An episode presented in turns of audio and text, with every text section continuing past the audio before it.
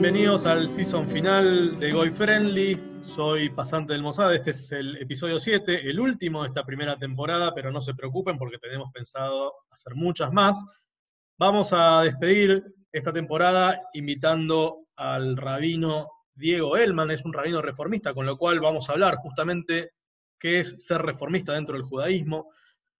De la mano de Diego vamos a conocer de dónde vienen los rabinos, si siempre existieron o no, y eso nos va a dar pie para que Diego haga un recorrido por la historia del liderazgo en el pueblo judío. Vamos a conocer cómo funcionaba la época de los caudillos hace milenios, la época de los reyes, de los profetas, la de los sacerdotes que los atraviesa, y eh, bueno, ya cuando comienza el primer milenio de la era común, eh, aparecen los rabinos, así que Diego nos va a hacer ese paseo histórico, nos va a contar cómo funciona el rol del rabino, pero como maestro, en la diáspora, es decir, cuando ya los judíos pierden su conexión con, su tierra, y es algo que se sostiene hasta la actualidad, por más que hoy hay un, país que tiene un líder, y necesariamente Diego nos va a tener que contar de dónde sale la autoridad de un rabino y cómo se conecta eso con la sinagoga.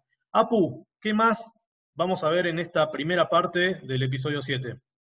Bueno, también vamos a hacer un recorrido histórico por el último milenio que pasó, donde tenemos al judaísmo laico y al judaísmo religioso con sus distintas líneas, ortodoxa, conservadora, reformista, etc.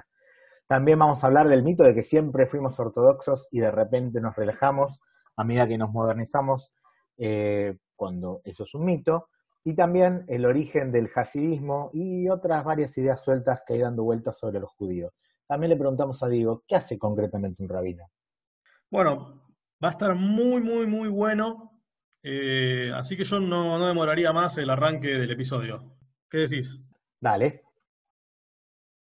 Bienvenidos al episodio 7, al season final no sé si final o finali, este, de, la temporada 1 de Boy Friendly o temporada 1, porque yo quiero seguir. Apu este, parece que también. Y bueno, cada episodio fue más que nada improvisar una conversación, o sea, no hay nada muy pautado más que de qué queríamos hablar en cada episodio. Y a partir de cierto episodio dijimos, che, estaría bueno invitar a alguien, porque nada, este, alguno de los dos siempre se va a quedar corto de, ideas, por lo menos en mi caso. Y bueno, venimos trabajando, trabajando, entre comillas, acá no labura nadie, pero venimos hablando de, diferentes temas, de los judíos y el dinero, los judíos este, y, este, el vínculo con el Estado de Israel, eh, los judíos y la izquierda, y nos metimos muy poco con el tema de la espiritualidad y, con lo que tiene que ver con el, judaísmo, no sé si como religión, pero, pero bueno, toda esa cosa más, como amorfa de, vivir lo judío, amorfa literal, o sea que no, tiene, digamos, este, una, una, pauta mandatoria.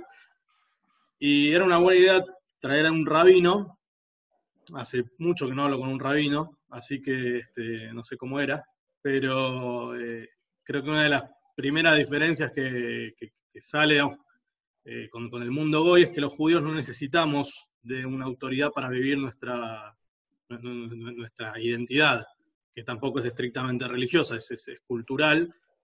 Eh, pero bueno, charlando con Apple dije, ¿sabes qué? Hace rato que lo vengo siguiendo a Diego en, Twitter, me cae 1200 puntos y, quiero traerlo. Eh, así que el, episodio de hoy es eso, es darle un cierre y, ¿Y por qué un rabino? Bueno, no sé si vieron una película que se llama Slevin, Lucky Number, eh, que no, las voy, no les voy a spoilear mucho, igual no, la vi, no la encontré en Netflix, no la encontré en, este, en, Flow ni en HBO, sé donde cuando se puede ver, pero la recomiendo, está muy buena. Es una de esas pelis de Guy Ritchie de, de, gangsters y quilombo y violencia. Y en un momento hay una, una frase que dice que hay una especie como de, capo mafia que es el rabino, y en un momento aparece la pregunta y dice, ¿y por qué le dicen el rabino? Dice, porque es un fucking rabino, le dice. Y me quedé pensando, digo, qué idea de perfección ética que tenía de un rabino eh, a lo largo de, una cantidad importante de años, eh, y, cómo de a poquito lo fui corriendo el rabino, esa idea que yo tenía de lo que, de lo que era un rabino en mi vida como judío, de, un lugar que nunca fue tampoco tan, tan, tan este, de autoridad. De hecho, un rabino nunca me dijo a mí qué hacer en la vida. Eh, pero me, pareció genial traer esta anécdota para decir, bueno, esta es la idea, tener un rabino que es un ser humano, acá lo tenemos ahí a, Diego, que ahora se va a presentar, nos va a contar quién es y qué hace.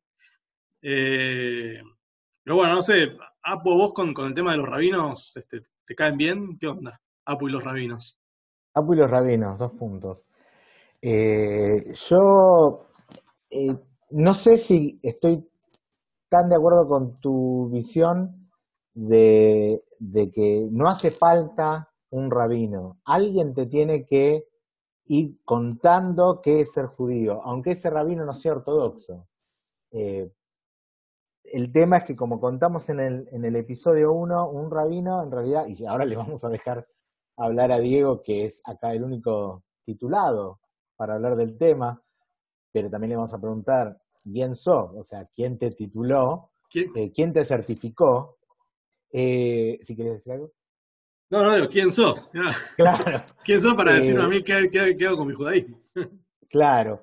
Eh, un, como dijimos en el capítulo 1, un rabino es un maestro, es alguien que te, te ayuda a entender por vos mismo las escrituras, la, la Torá y las, eh, los demás, eh, lo demás escrito eh, que heredamos como miembros del pueblo judío. Algunos pensarán que lo escribió Dios, otros no, pero en, mi opinión no cambia mucho. Entonces esta figura del rabino para mí es importante. A veces uno puede encontrar un rabino en, gente que tengo eh, la particular sensación de que uno puede aprender de todo el mundo y no hace falta necesariamente estar certificado. Te puede enseñar muchas cosas un rabino ortodoxo, te puede enseñar otras cosas, muchas cosas otro y otro que tal vez haya vivido tanto en su vida que tenga más por viejo eh, que sabio que también enseñarte muchas cosas. Pero bueno, démosle la palabra a Diego que nos cuente también eh, quién es y mm. en qué área del espectro del judaísmo se encuentra su movimiento o el movimiento en el que practica su rabinato. Antes de, darle el pie a Diego, dos cosas. Eh, cualquiera que quiera ir preguntando algo, levanta la mano, nos avisa. Nosotros vamos a ir charlando y vamos a ir haciéndole preguntas. probablemente este sea el episodio que más preguntas hagan, o sea, que, que es bien de judío hacer preguntas. Eh, y la otra, Apu, te está rozando mucho el micrófono contra el cuello. Ahí está. Vamos a tener que invertir unos mangos en producción. ahora sí. bueno, ahora sí, Diego. Sí, bueno, buenas noches ¿Cómo te convertiste en rabino? Eh, eh, eso, es fundamental. O sea, además de contarnos que eso Fue un proceso, fue de cabezadura. sí. Un largo proceso, yo creo. buenas noches a todos, gracias. Me encanta la idea de, charlar. Contarles y escucharlos a ustedes también en, lo que nos quieran preguntar y seguramente eso, eso va, a ponerle otro color a, lo que podamos plantear. La verdad es que el liderazgo judío a lo largo de miles de años fue cambiando, nunca fue el mismo tipo de liderazgo. Si uno piensa en cómo empezó, quiénes fueron los primeros líderes del pueblo judío, y fueron padres de familia. El primero fue Abraham, que tenía justamente con, su esposa y algunos que lo siguieron, algunos familiares y otra gente que estaba en la casa, fueron como los primeros. Así se fue transmitiendo ese liderazgo a su hijo, a uno de sus hijos, a Isaac, y a su vez se fue traduciendo en el legado a sus nietos y a su bisnieto, etcétera. Y digamos que el liderazgo al principio pasó más por una cuestión patriarcal, patriarcado, patriarcado y matriarcado, porque vemos en la historia también cómo las mujeres y sus mujeres fueron jugando un rol fundamental, de hecho eran, las que mandaban, no, son las que ganaron y cuentan la historia, por eso no aparecen normalmente en el protagonismo que en realidad tuvieron, pero si uno lee bien el texto, se da cuenta que sí tuvieron un protagonismo muy grande. La cuestión es que de ahí, ya hablando de tiempos bíblicos, llegamos a la famosa historia de que nos esclavizaron en la tierra de Egipto, y apareció otro tipo de líder que se llamaba Moisés, que ya no era un padre como eran los anteriores, ya no era una sola familia, ya eran muchas familias. Y Moisés es un líder más em, político, ¿sí? caudillo, tiene eh, otras características. Y va a co-liderar junto con el hermano, que se llamaba Aarón y que era como el religioso, el sacerdote. Y hay como durante muchos siglos un poder que, o, un liderazgo, no sé si lo llamarlo poder, un liderazgo que va entre lo político-militar y lo religioso, jugando como en tándem. Y eso pasa hasta que el pueblo de Israel, según el, la historia bíblica, entra a la tierra prometida, a la tierra de, de Canaán se llamaba, a la tierra de Israel, y hasta una generación más, que fue la de Josué, siguió el misma, la misma idea. Después la gente se asentó en la tierra, cada uno se ocupó de sus cosas, hubo que, sí, había gente que vivía ahí, hubo que moverla un poquito, eh, se fueron asentando y la realidad es que cada zona tuvo sus propios caudillos. Como los caudillos aquí en Argentina, una idea bastante parecida, que solucionaban conflictos regionales, que eran un poco jueces, eh, mediaban en, en, las situaciones difíciles, etcétera. Esos eran los jueces. Hasta que llega una época en que la gente dice, bueno, ya está, esto es un quilombo, no podemos seguir así, porque cada uno no tenemos ni idea de, unidad como la teníamos con Moisés. Toda la gente, todos los pueblos tienen reyes. Nosotros también queremos tener un rey.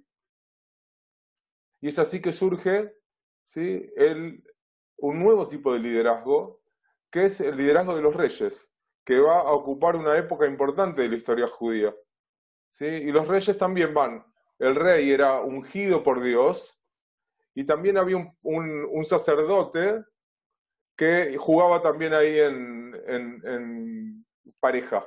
Diego, la línea de, los sacerdotes venía del hermano, en teoría, se supone que esto es todo, digamos, siguiendo las escrituras, de la línea del hermano de Moisés, que era Aarón, que fue el primer sumo sacerdote. Sí. Los sacerdotes vienen por meritocracia, por no por meritocracia, por porque la, generación anterior sí le lega el, sacerdocio, digamos. Eran, Ellos mediaban con Dios.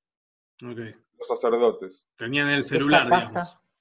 Ellos mediaban con Dios. Estamos hablando hace dos, hace tres mil años. Eh, ahora, estos, meto un bocadillo. Estos sacerdotes eran los Koanim, o sea, los Cohen que eh, hoy si uno eh, conoce un Cohen, eh, se supone que desciende de esta casta de sacerdotes. Se supone. los Cohen, los Con, Can, Can, Pedro Can. Pedro Can. Y también los Cats, ¿no? Cohen Tzadik es una abreviatura de Cohen Ah, mira. Tzadik es la palabra hebreo de O sea, había, había gente que estaba consagrada al trabajo, al, al sacerdocio. Sí, y los descendientes, aún hoy, no pueden entrar, por ejemplo, a un cementerio porque es impuro. Según una visión, los descendientes de aquellos sacerdotes deben mantenerse puros. Y por eso hay una cantidad de cosas que no pueden hacer supuestamente. Ahora voy a, quiero trazar esta línea del tiempo un poquito para que se entienda a dónde, a dónde vamos, porque si no, tal vez no se, no se entiende y creen que el rabino existió siempre, y no existió siempre. Ni siquiera existió, ni siquiera eh, tiene siglos como nosotros lo conocemos. Fue transformándose, todo se va transformando en el judaísmo y a eso quiero llegar. Que no hay un solo judaísmo y que cuando yo les digo, eh, si yo en un momento les digo, el judaísmo dice tal cosa, no me crean porque nunca dice una sola cosa sobre algo. Nunca hubo una sola voz oficial del judaísmo, no existe, nunca jamás, ni Dios tuvo la voz oficial. Miren, lo que, miren cómo es la cosa, que la semana que viene vamos a tener una fiesta donde vamos a recordar que Dios se manifestó en el monte Sinaí y nos entregó la ley. Y cuando Dios nos entrega la ley, según los, los eh, comentaristas de la Torá, ¿sí? Eh, dicen que Dios dijo los diez mandamientos y que cuando los iba a decir, dijo la primera letra del primer mandamiento, que es una H, que no suena, y fue tan terrible que la gente se murió y lo tuvo que revivir. Y ahí Dios cambió de idea y dijo, así no va, y lo manda a Moisés a hablar, con lo cual ni Dios pudo hablar él solo. O sea, nunca hubo una voz única. Siempre eh, nos llegan las voces a partir de interpretaciones de diferentes personas de diferentes épocas. Cuando alguien les diga, el judaísmo dice tal cosa, hay que ver quién lo dijo, en qué época, en qué contexto, para qué, porque eh, hay tantas cosas que mirar cuando alguien te dice que hay una opinión, habría que ver. Sí, y si está en, en Unorthodox, en Netflix, no somos todos así. Siempre aclaramos eso. Nunca fuimos todos de una sola forma. Entonces, cuando viene este, este liderazgo a los reyes, ¿sí? Y algo importante, la gente pide un rey. Y siempre que la, siempre que la gente pide algo, el judaísmo históricamente, desde la época bíblica, dijo sí. Siempre dijo sí. Fíjense, el ideal bíblico es comer vegetariano. Pero la gente dijo, nosotros queremos carne, viejo. ¿Qué vamos a comer? Quiero asado, ¿no? ¿Me vas a tener comiendo ensalada? Nosotros queremos carne. Claro, es una pulsión, una cuestión propia de la naturaleza humana. ¿Y Dios qué dijo? Bueno, ¿por qué? Porque ir contra la naturaleza humana es imposible. ¿Qué les dijo? Bueno, sí, pero, bueno, yo les voy a decir que sí, que no, de qué manera, etcétera. Cuando los, eh, la gente dijo, pero Viejo, nosotros queremos hacer sacrificios como hacen todos los pueblos. La manera que tenían los pueblos antiguos de comunicarse con sus dioses era a través de ofrendarles cosas, darles sacrificios. Y el pueblo judío dijo, nosotros también queremos. Y Dios que dijo, está bien, porque lo iban a hacer igual. Porque era algo que salía de ellos. ¿Y qué les dijo? Bueno, pero ya les voy a decir cómo, qué cosas, de qué manera, etcétera. Sí. Perdón, eh, ya que hablas de los sacrificios, eh, se supone, tengo entendido, que el, eh, la, el sacrificio de Abraham, que fue el primer patriarca, a su hijo, el famoso que Dios le dice que tiene que sacrificar a su único hijo que le había costado tanto conseguir, y le frena, un ángel le frena la mano, ok, no, no, no, no hace falta, es la explicación mítica de no hace falta eh, hacer sacrificios humanos como otros pueblos hacían. Bueno, y eso lo pasa, aparece un cordero ahí. Cuando Dios le dice, ok, hagan sacrificio, pero yo les voy a decir cómo. es el cordero de Dios. Decimos, llamémoslo Dios, o desde el punto, desde alguien que, cree estrictamente que Dios escribió, es el que es el autor de, de nuestros textos bíblicos, etcétera, o llamale la historia judía y todos sus escritores, compiladores, etc. Si cada uno lo, ve desde diferentes lugares. La cuestión es que Moisés empieza a tener ese liderazgo entonces político, pero también de maestro, el que tiene que enseñar la ley. ¿Sí? Y así los diferentes líderes tienen la obligación, junto con los sacerdotes, de, eh, además de liderar al pueblo, enseñar por dónde van. Aparecen después otros tipos de personajes que son los profetas, que no, es que ven el futuro, sino que son los que no se pueden callar ante las injusticias y tienen que decirle a la, gente cuando las cosas están haciéndolas mal. Por eso no era muy eh, popular ser profeta. No era, no era algo que la gente quería hacer, porque claro, en general eran bastante mal vistos, repudiados, eh, etcétera, por lo que decían. Pero lo que quiero llegar es que cuando los reyes gobernaron, después de los reyes y grandes quilombos políticos, porque después se, separaron las tribus, se separaron las familias, se separó el territorio, etcétera. Lo único que quedó en pie fue el liderazgo de los sacerdotes. ¿Sí? El único, los únicos que mantuvieron siempre el poder desde la época, desde la época de Moisés fueron los sacerdotes pero lo pierden. Cuando lo pierden hace dos mil años. ¿Por qué pierden el poder los sacerdotes? Porque el lugar donde ellos intermediaban con Dios deja de existir. Hasta hace dos mil años el pueblo judío se comunicaba con Dios por medio de esos sacrificios que yo les contaba, pero en un lugar, ¿dónde? En Jerusalén, en un templo, en una construcción, un edificio que dos veces fue destruido. En la segunda destrucción en el año 70 fue el poder de los sacerdotes. ¿Y quién lo reemplaza? los rabinos. Desde el año 70 para acá, el liderazgo judío está a cargo de los rabinos, que son, somos maestros. ¿Quién nos da la autoridad? La gente. Cuando decís, eh, sí. Eh, esta, eh, creo que en el capítulo, en el episodio 1 o en el 2 hablamos de la destrucción del, la segunda destrucción del templo de Jerusalén en el año 67 o 70, y la huida de Yohanan Ben Sakai y sus, sus ¿Y cómo, compañeros a Yavne, y ahí fundan el judaísmo rabínico. Sí. Y lo inventan. Reemplazan un Estado-nación eh, con, con, sede religiosa en el Templo de Jerusalén, eh, lo reemplazan por esta cosa de eh, rabinos de comunidades separadas físicamente y unidas entre sí a través de la correspondencia. ley. Correspondencia, pero sobre la ley, la Torah. Los rabinos reinventan el judaísmo, porque el judaísmo, imagínense, que todo, todo lo, lo judío pasaba por Jerusalén y por el templo, no existe más. ¿Qué hacemos?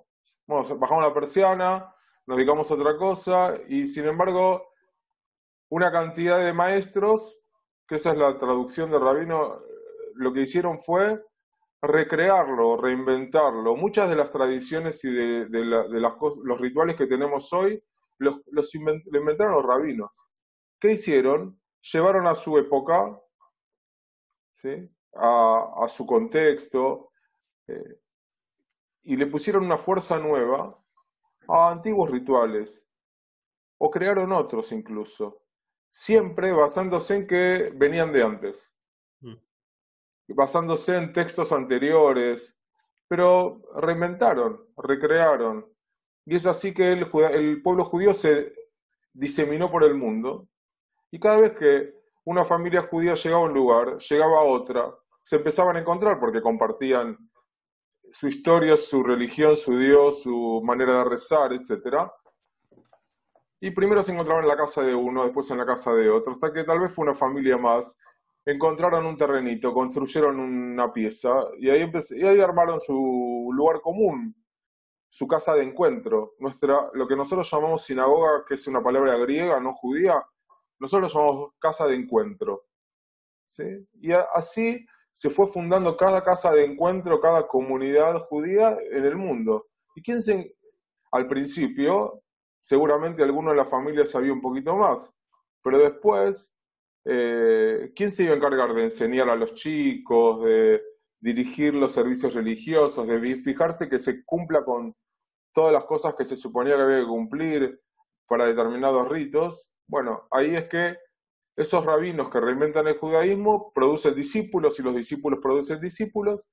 Y así como Moisés, que fue el primer rabino, le dijo a su sucesor Josué, mira, ahora seguí vos. Y le da, le pone las manos en la cabeza y le dice, andá y enseñá vos. Lo mismo hacen los rabinos hace miles de años, que es que cuando tienen un discípulo que ya creen que está preparado para ser él mismo un maestro, bueno, andá y enseñá. Y es lo que pasó conmigo. Mis maestros me dijeron, ahora andá y enseñá. La verdad es que nuestra formación rabínica actual tiene mucho más de eh, occidental y cristiana que de tradicional y judía. Porque tradicional y judía es el, el maestro que te dice andá y enseñá. Hoy los institutos de formación rabínica son más como universidades, donde vos cursás materias y tenés eh, créditos y qué sé yo. Pero originalmente no era así. Sí, sí ¿Vos eh, te ordenaste rabino en el seminario rabínico Marshall Mayer de Buenos Aires? No. Yo tengo, yo no me presenté, yo tengo 47 años, vivo en Buenos Aires, nací en Buenos Aires, siempre viví aquí en esta ciudad, originalmente en Flores, desde hace muchos años en Villa Crespo. Em, y yo tenía un bisabuelo que había nacido en Ucrania, cerca de Kiev, y que había estudiado en un, en un centro de estudios rabínicos, y estudió mucho, mucho, mucho, mucho, Y un día le dijeron, bueno, eh, ya, ya está, sos rabino, pero seguí estudiando. De hecho, deberíamos seguir estudiando siempre, toda la vida, ¿no? Que terminamos la carrera y seguimos estudiando. Y no solo los rabinos. No solo los rabinos. La cuestión es que el director del lugar de estudios rabínicos le dijo, bueno, ¿sabes qué? Eh, tenés que decir de memoria una página entera de un libro, que es en realidad una colección de muchos tomos. Y él tenía que decir una. Y mi bisabuelo empezó a decirla y se equivocó. Y el director de este lugar le dijo, le ordenó a los compañeros que lo rodeen lo escupan y lo insulten, porque era como una vergüenza que eh, él se hubiera equivocado al decir de memoria. Y mi bisabuelo levantó las manos y le dijo una, unas palabras que son una maldición que aparece en el texto bíblico. Terrible, mal. Imagínense, estamos hablando de 1900 y monedas en Rusia creo que ni pasó por la casa, porque él era el que estudiaba, la gente, toda la familia trabajaba y él estudiaba. Se vino para Buenos Aires directo, me parece. Yo lo llegué a conocer. Y alguna vez me dijo, nunca estudies en un lugar donde vos tengas que solamente aprender cosas de memoria. Ni creas que el judaísmo es eso. Y la verdad es que yo no crecí en una casa religiosa. Teníamos tradicionales, qué sé yo, pero no, no de ir al templo constantemente, no de, ni siquiera fui a una escuela judía, ni primaria ni secundaria. Y tal vez, em, tal vez eso fue lo que hizo que hoy esté sentado acá hablando de esto, no lo sé. Pero la cuestión es que hoy el mundo judío se divide en dos. Hay un mundo que es laico y hay un mundo que es religioso. ¿Sí? Dentro del mundo religioso, lo estoy haciendo a lo bruto, pero para que se entienda, el mundo religioso se divide en tres grandes corrientes. En una punta está la corriente ortodoxa, que a su vez tiene muchas variantes, todo tipo de un abanico de colores. En la otra punta está el judaísmo reformista, que también tiene un abanico de colores, y en el medio hay uno que se llama conservador. Eso lo llamamos el Mazortí, ¿no? ¿Es? Como sí, se llama, hoy lo llaman movimiento Mazortí. Cada uno tiene sus propias eh, tonalidades, pero básicamente así se divide este mundo judío religioso.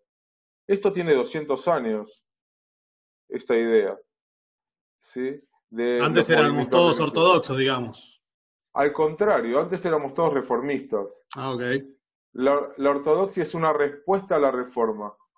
Ah. Cuando el pueblo judío se dispersa hace dos mil años y se va por el mundo. ¿Sí?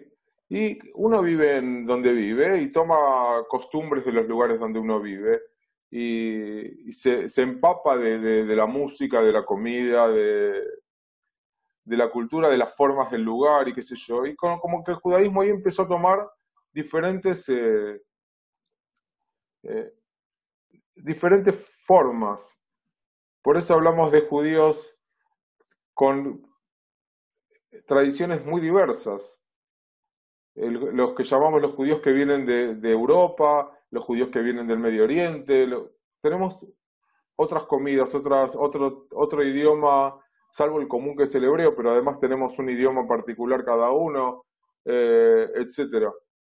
La cuestión es que en Europa, desde la Edad Media hasta el 1700 fines del 1700, el pueblo judío vivió una vida muy miserable en cuanto a la pobreza, al acceso a la educación, a la posibilidad de trabajar de lo que quisieran. Casi que los dejaban vivir cuando querían y cuando no querían los echaban y ahí iban en Europa de un lado al otro. Sí, la mayoría de las comidas judías eh, europeas es comida de pobre, papa y cebolla. Y alguna carne, pero alguna carne, alguna carne berreta que como la cocinaban muchas, muchas, muchas horas para hacerla blandita y poder comerla. Es esa la base de la comida judía eh, tradicional que llamamos Ashkenazí europea. Porque eran muy pobres. ¿sí? Y ahí también había un juego entre los dueños de lo religioso, los que sabían y el resto que eran como ignorantes. La cuestión es que estuvieron muchos siglos en una profunda oscuridad, viviendo entre ellos, hablando solo entre ellos. los que estaban alrededor eran prácticamente enemigos. Em, y así se crearon como en un gueto a veces real, físico, y muchas veces casi siempre mental. Eh, que sí, sigue hasta el día de hoy a veces, ¿no? Eh, mi, abuela hablaba con mi mamá en Yiddish para que, para que los vecinos no entiendan. Mm. Exactamente era lo mismo que en Europa. Perdón, un paréntesis. El Yiddish, es, un dialecto que mezcla una, especie como de alemán con hebreo. Este, es el idioma que hablaban esos judíos en Europa. Mm. Eh, con diferentes matices, algunas pronunciaciones diferentes, pero es, es una mezcla de alemán, ruso, eh, el inglés tiene mucho de Yiddish también. Y entonces eran todos reformistas, decías. Estabas contando la separación. Porque, porque así, como los, así, como, los rabinos de hace dos mil años reinventaron el judaísmo, cada generación fue reinventando, recreando, poniendo sus cosas, adaptándola a su época. Y en cada uno surgieron movimientos eh, bastante, a veces rechazados, a Maimónides, que hoy hablamos de Maimónides, el gran sabio del año 1200 en España y qué sé yo, le quemaron los libros, no lo quemaron a él por poco. ¿Por qué? Porque trajo ideas nuevas. Y le dijeron, ¿quién sos? ¿Quién sos? Le dijeron a Maimónides. Cuando, claro, ¿por qué? Porque el muchacho lo que hizo fue compilar una serie de... Eh, una biblioteca de libros todos desordenados, los ordenó por temas y dijo, bueno, acá tienen todo como hay que hacer las cosas. Lo que era tener tiempo, ¿eh? Bueno, lo mataron en vida a Maimonides. Le, lo destrozaron. ¿Por qué? Porque no había citado de dónde sacó cada cosa, según ellos. Maimonides era un filósofo aristotélico, eh, claro, escribía en, eh, escribía en, árabe, médico, legislador, un rabino, fue de los más grandes que hubo en la historia. Pero Después llegaron, qué sé yo, los cabalistas y la, lo, misterioso, en 1500, también eran otros reformistas de otra época. En el medio de esta Europa de 1700, donde el pueblo judío estaba eh, no solo empobrecido, no solo ignorante, sino además desesperanzado, porque había habido un muchacho que se autoproclamó el Mesías, todos lo siguieron, vendieron sus cosas, mal vendieron porque, claro, llegaba el Salvador y los iba a llevar a una tierra prometida, qué sé yo, y el tipo se termina convirtiendo al Islam. Era un, un, hombre que tenía un trastorno bipolar, seguramente cuando uno lee su historia se llamaba Shabetai Sibi. Y claro, la gente quedó en un estado de, de profunda desesperanza. Y ahí surgió otro movimiento, otros reformistas, que eran los rabinos hasídicos Ah. Cuando uno habla de los Hasidim, el movimiento hasídico nace ahí, de ese pueblo eh, pobre, ignorante, que vienen unos tipos, unos rabinos que dicen, muchachos, no hace falta saber nada. Vos serví a Dios con alegría. No, pero yo no sé, no importa, no hace falta. Vos tenés la actitud de, dirigirte a Dios, cantemos, no, pero yo no sé hebreo, ¿cómo voy a cantar?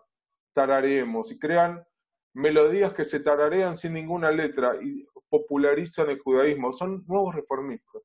Ahora, en el, lugar común de, perdón, el lugar común del, del hasidismo yo lo tengo asociado al violinista en el tejado, es como el, el, mainstream. Es como el violinista en el tejado, la, la, la obra de teatro, película, comedia musical, etcétera, cuenta cómo vivían en Europa, en esos pueblos chiquititos que llamaban en Yiddish Shtetl, así vivió mi familia, la familia de nosotros en Europa vivieron así. Eh, es muy linda para ver. ¿Esos eran lo, que, lo que hoy conocemos como Hasidim o vinieron después? Eran hasídicos, sí, esos eran hasídicos. Eran hasídicos. Y cada uno seguía a su rabino, a su maestro. De hecho, la misma tradición hace dos mil años dice, hacete un rabino, hacete un maestro. Seguí a alguien que te enseñe, que te guíe, que te muestre, etcétera. La cuestión es que surge Revolución Francesa. De repente, eh, la idea de ser ciudadano de un país Nunca fuimos ciudadanos de un país hasta esa época. Y el judío este que vive eh, empobrecido, hablando entre ellos solos, sin... Dice, pará, flaco, yo quiero estudiar a la universidad.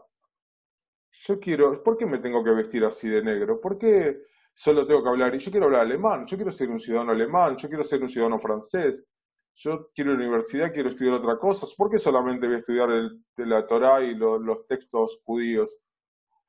Y es así que rompe con, con, esa inercia en la que vivía y se va.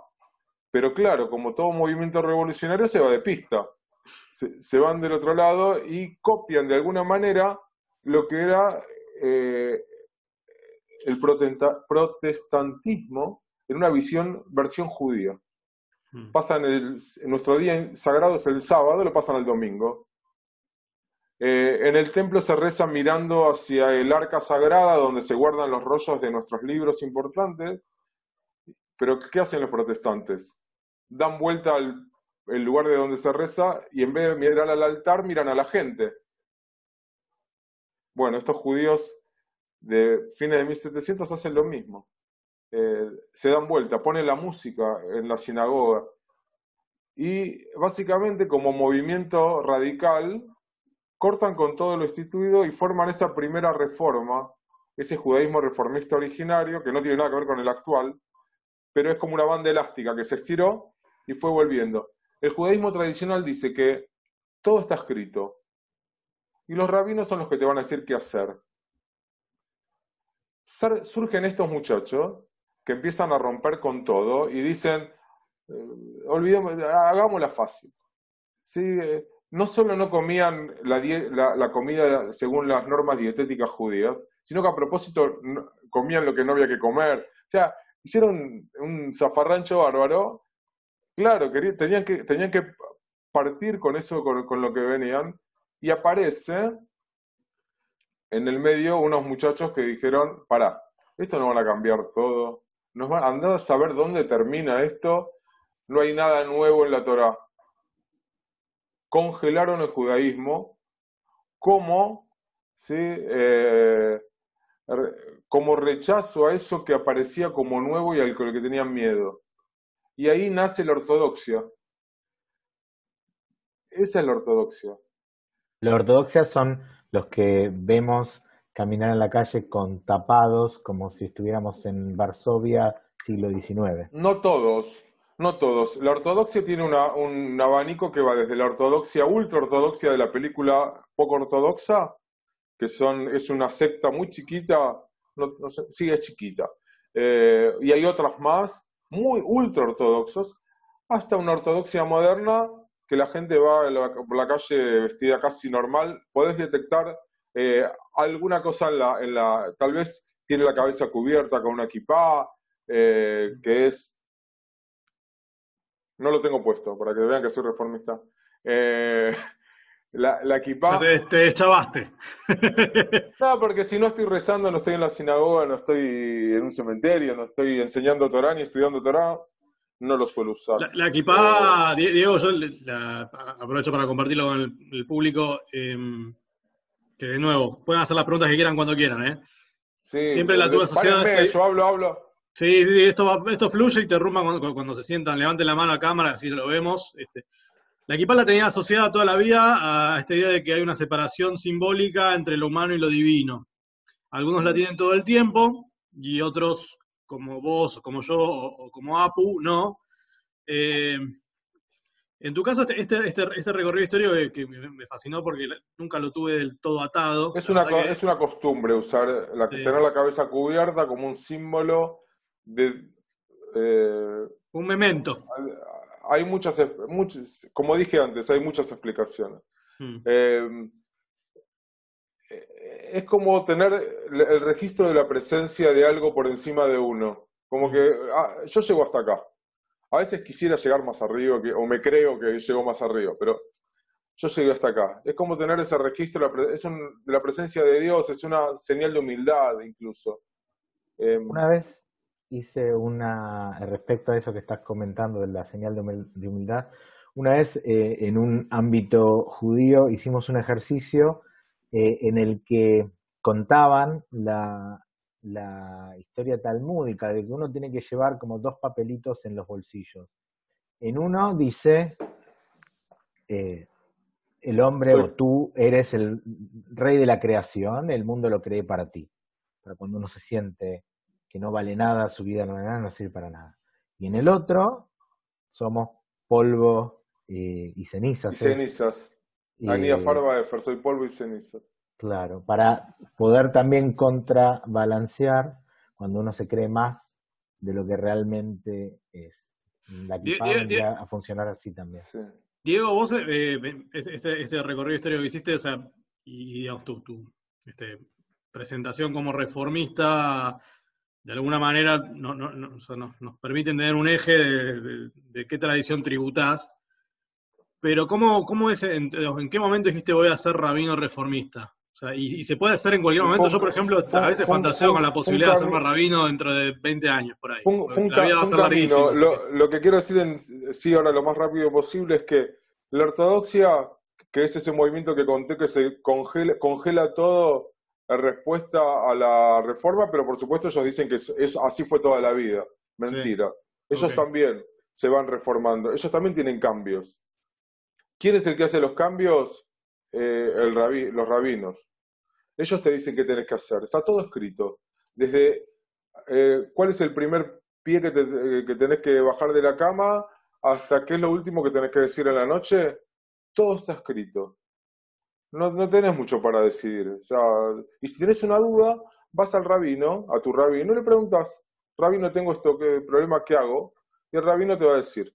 Hay una, perdón, ay, eh, hago una pequeña interrupción. Hay una en mi opinión, en mi visión, una deformación adicional que se está viendo eh, ahora, sobre todo en ámbitos muy ultra ortodoxos, eh, que es eh, la paganización del judaísmo, donde hay estampitas con rabinos importantes, a las que le rezan, y, un pensamiento mágico de, y de peregrinación a las tumbas de, los rabinos. Yo no sé si eso es muy reciente o no, pero sí que ahora está bastante en boga. me, acuerdo, en el, en el 97, eh, mi primer viaje a Israel, haber visto eso que decís estampitas, que uno lo asocia con uno de los mandamientos, que yo soy tu Dios, no tendrás otras representaciones divinas y demás. Había también unos calcos de Nachman Meuman, algo así que era también, ¿qué es esto?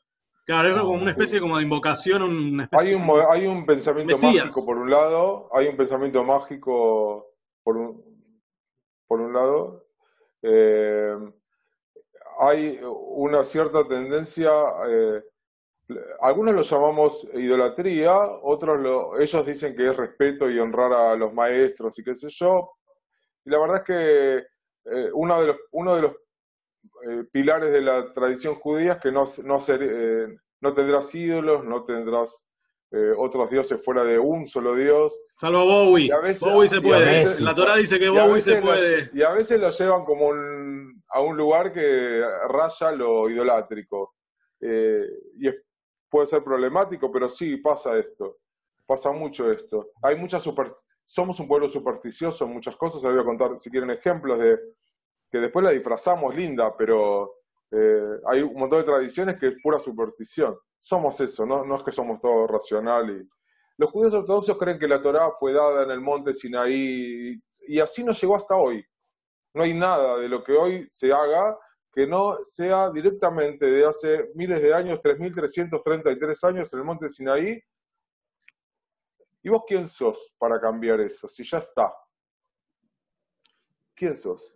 ¿Qué sabes? Diego, que, eh, perdón, quería volver eh, eh, a la pregunta esa que te hice. ¿En qué momento vos dijiste yo tengo que recorrer este camino que claramente está por fuera del ortodoxo? Para, para, para, para, el, para los judíos que están en el medio, en realidad no, el medio apareció después. Mm. Aparecen los reformistas y los conservadores. En el medio hay unos tipos que dicen, no, para esto se fueron de mambo y crean un judaísmo intermedio que es el conservador.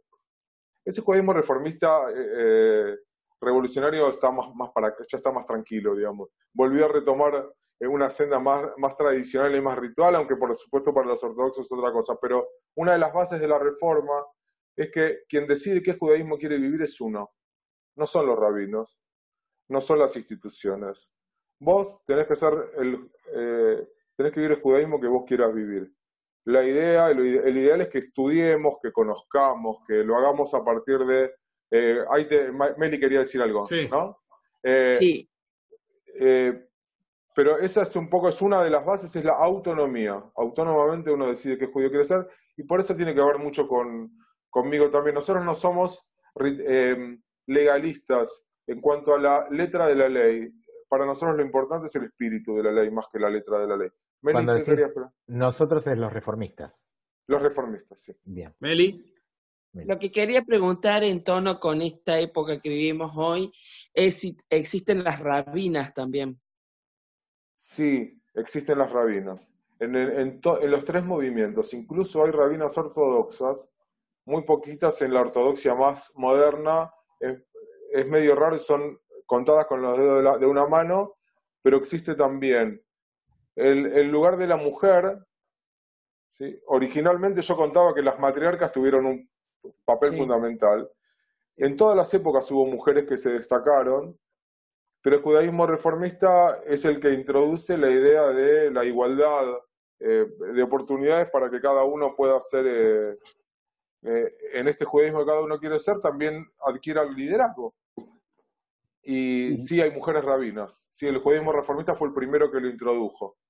Y además, no existe el voto de castidad que tienen los curas. De hecho, se supone que está bien visto tener una familia para poder, como rabino, aconsejar, ¿o no? Eh, existe desde la época bíblica el ascetismo, o sea, hay personas que podían prometer a Dios, eh, eh, hacer una promesa a Dios y alejarse de los placeres de la vida. Pero eso tenía un tiempo máximo que era días y no se podía repetir todo el tiempo y no está bien visto porque uno debe vivir en esta vida y debe disfrutar de sus placeres y procrear es una de las primeras mitzvot, de uno de los primeros preceptos de hecho, es el primer, el primer precepto que aparece en texto bíblico es la procreación, y eso es para todos. Los rabinos no tenemos un lugar distinto que, que cualquier otro judío judía en el mundo. No es que nosotros tenemos algunos preceptos que cumplir que el resto no. O, eh, somos eh, seres humanos igual que el resto, que no mediamos con Dios, simplemente tenemos un rol que la comunidad nos da, que es enseñar, acompañar, guiar. Eh, para el mundo ortodoxo también es un legislador y es, y es un juez. Nosotros en general no tomamos ese lugar, sino más de un lugar de ser consejeros, más que de un lugar de, ser jueces. Cuando hay un, en el mundo ortodoxo, cuando a veces hay un conflicto entre personas por algún tema, van al rabino. Y el rabino dice, bueno, eh, dictamina, según la ley judía y resuelve las cosas así muchas veces. En el mundo reformista esto no es más para una cuestión de consejo que para una cuestión eh, como, como es en la ortodoxia. Y yo elegí este camino porque tiene que ver conmigo, con mi manera de ver el judaísmo, de vivir el judaísmo, que se adapta hasta a, los tiempos, que entiende cuál es la, la, idea y este espíritu de la ley más que la ley en su letra chiquitita. Yo fui estudiando en muchos lugares, eh, mucho me formé solo, Estudié en este seminario rabínico que antes mencionaban, que es del movimiento que está en el medio, el conservador, que dice fundamentalmente que la gente no es la que decide sobre lo religioso, sino que deciden los rabinos, que los, lo interpretan y lo adaptan. Y son, eh, es un movimiento que adaptó la tradición en muchos casos a, nuestra vida moderna, pero sigue siendo, estando en manos de los rabinos. Nosotros no creemos en la idea de que hay que, entre comillas, cumplir yo cumplo años, pero la verdad que un precepto lo vivo, no lo cumplo, no, no, no es la manera, no es la aproximación que nosotros tenemos. ¿Dónde me recibí? Después de muchos años y eh, de no encontrar dónde, porque los movimientos... En Argentina solo existe este seminario conservador como no ortodoxo, y no iba conmigo, no era mi idea. Tengo infinitos amigos desde el presidente rector eh, hasta, todo el mundo, eh, con muchos soy, soy muy amigo, pero ideológicamente no, no, es lo mío. Y hace tres años creamos un seminario rabínico reformista iberoamericano y finalmente ahí es donde en diciembre recién, 47 años, en diciembre mis maestros dijeron, bueno, andá y enseñá vos. Y hace, la semana pasada hubiera sido la ceremonia formal eh, y por esto de la cuarentena será más adelante. Esperé tanto tiempo, esperaremos un poco más para eso. Pero el, tribunal rabínico que me ordenó rabinos ya se reunió y eh, formalmente lo soy, pero la verdad es que no necesitas un título rabínico casi para nada de lo que yo, yo ya lo hacía. Desde los 17 años que acompaño chicos a los que les enseño para el rito de pasaje de la niñez a la adultez que se llama Baro Bat Mitzvah. Eh, desde los 18, 19 años que hago casamientos, desde los 18 que voy al cementerio, acompaño familias. Básicamente hago lo mismo. Ahora tengo el papel.